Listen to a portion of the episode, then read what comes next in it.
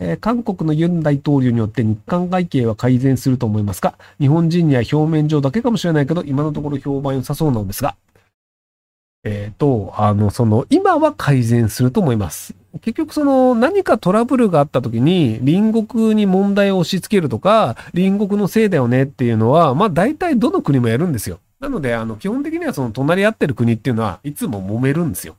で、揉め続けてるのも良くないよねっていうので、仲良くする時期もあるんですけど、その、要は、えっ、ー、と、韓国が悪いとか、日本が悪いとかって、あの、コストゼロで支持率上がるんですよね。その日本でも、そのなんか、あの、安国参拝とかすると、右翼系の人の支持率が上がるみたいなのがあって、で、安国参拝なんかコストゼロじゃないですか。一芸にいて、ちょっと神社にいてウィッスっていうだけで、なんか支持率ボーンと上がるみたいな、っていうのがあったりするので、その、他の国が嫌がるようなことをするとか、他の国があいあの国良くないよね、みたいなのを言うと、それで盛り上がる国民っていうのは一定の割合どの国でも必ずいるので、なのでそういう感じで、今はいいんですけど、多分時間が経って韓国のその政治があんまりよろしくない時に、やっぱり日本のあれが良くないよねって言い出して、やっぱり徴用工のお金払えみたいなことになったりする可能性があると思うので、まあそういうことをこうずっとやり続けるんですけど、ただまああの同盟とかをちゃんと、その要は、政治的に揉めるという表向き揉めるのだったとしても、その軍事同盟だったりとか、民間のその企業同士のやり取りっていうのはずっとつなぐっていうので、その右手は握手をしながら左手は戸玉に殴るぐらいの方が、あの、隣国との関係としては現状な、あの正常なのかなと思うんですけど。いや、その、カナダとアメリカがすごい特殊なだけで、メキシコとアメリカとか常時揉めてるんですよね。なので、その、なんか、要は、あの、メキシコの移民ふざけんなとか言ったり、その、あの、メキシコの人たちから搾取してんじゃねえか、アメリカはって文句言ったりとかで、じゃあ、経済制裁するぞ、みたいなので、でも、N、N、N、NFT、 NAFTA、一応、あの、北米、なんか、えっ、ー、と、北米、なんだっけ、 Trade、Free Trade Association か ?FTA か。っていうので、一応関税かけないってことになってるから、そんなことできねえよ、バーカみたいなのを、割とあの、メキシコとアメリカはちょこちょこ揉めしたりするんですけど、なので、隣国ってそんなもんじゃないかなと思います。 NAFTA、それ。 North American Free Trade Association か。なので、NATFTA ですね。はい。えっと、あの、まあ、僕、その、学科の、大学受験の時に経済を選んだんですけど、その、えっと、英語の勉強をしとくと、その略称を見ただけでこの単語だよねっていうのがわかるので、正式名称を日本語で覚える必要がないっていう覚え方をしちゃったんですよね。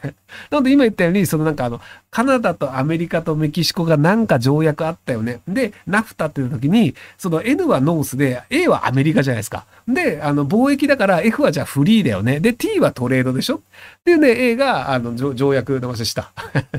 っていうので、なので、 NAFTA で繋がるよねっていう感じで割とその、いちいち日本語の意味を覚えなかったとしても、英単語の頭文字見るだけで、あ、これだよねって Agreement か。っていうふうに分かったりするっていうのがあったりするので、なんか英語をやっておくと実は、あの、ちゃんと覚えなくていいってますよね。だから WHO って言われると国連の組織だから、 World で H が Health で O が Organization だよね、みたいな感じで、割とその、あの、頭文字だけで大体何か分かっちゃうっていう。だからそのなんか国連周りで言うと、そのなんかあの UN がつくと、なんかあの国際連合、ユナイテッドネーションなんちゃらかんちゃらみたいな。UNHC なんちゃらみたいな、国連高等弁護団なんちゃらみたいなのかも、あれはあの頭文字だけ見ると、あ、そういうことねってわかるみたいな。なので、あの、日本語で覚えないっていう癖を僕はやってました。GHQ なんだろう ?HQ はね、ヘッドクォーターだと思うんだけど、G はジェネラルヘッドクォーターとかかななので、あの、僕 GHQ の G わかんないです。あの、興味がある人書いてみてください。MDMA もわかんないです。NHK はね、日本放送協会ですよ。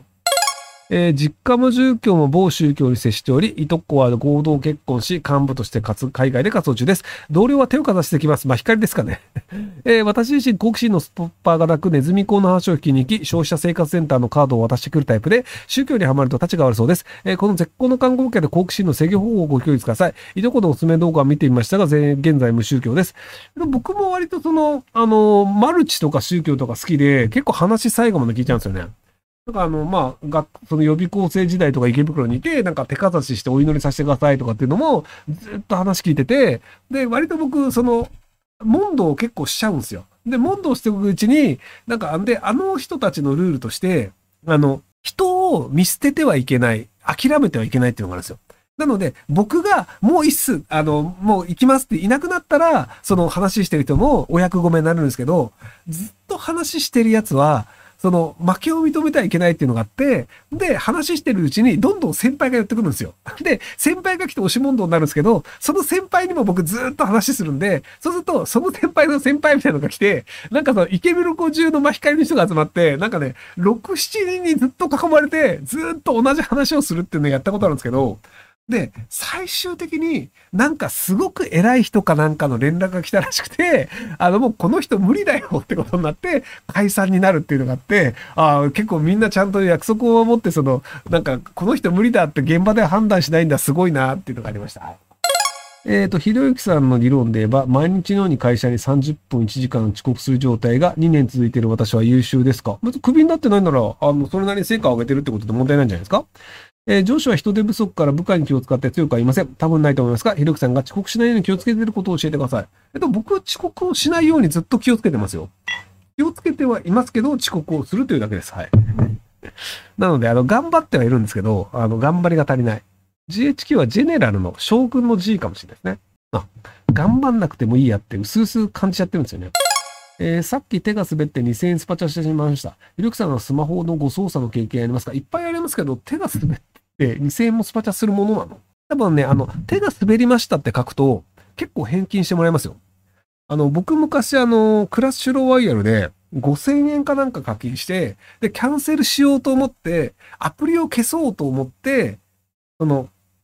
そのね、電源ボタンかなんか押しちゃった。あ、違うな。アプリを消そうと思ってホームボタンを押したんだ。で、ホームボタンを押したら、ホームボタンを、で、指紋認証するという画面で、に変わってしまっていて、指紋認証したことになって、5000円払ってしまったっていうのがあって、マジかっていうので、じゃあアップルに、あの、5000円払う気はなくて、ホーム画面に戻したくて、ホームボタンを押したら、指紋認証されて払ってしまいました。キャンセルできますかって送ったら、なんか次の日にキャンセルされて、あ、すげえ、アップル便利っていうのになったんで、なので、あの、2000円間違いで払ったのであれば、あの、文句言うと結構、あの、アップルだったら直してくれますよ。Google の方は知らないですけど。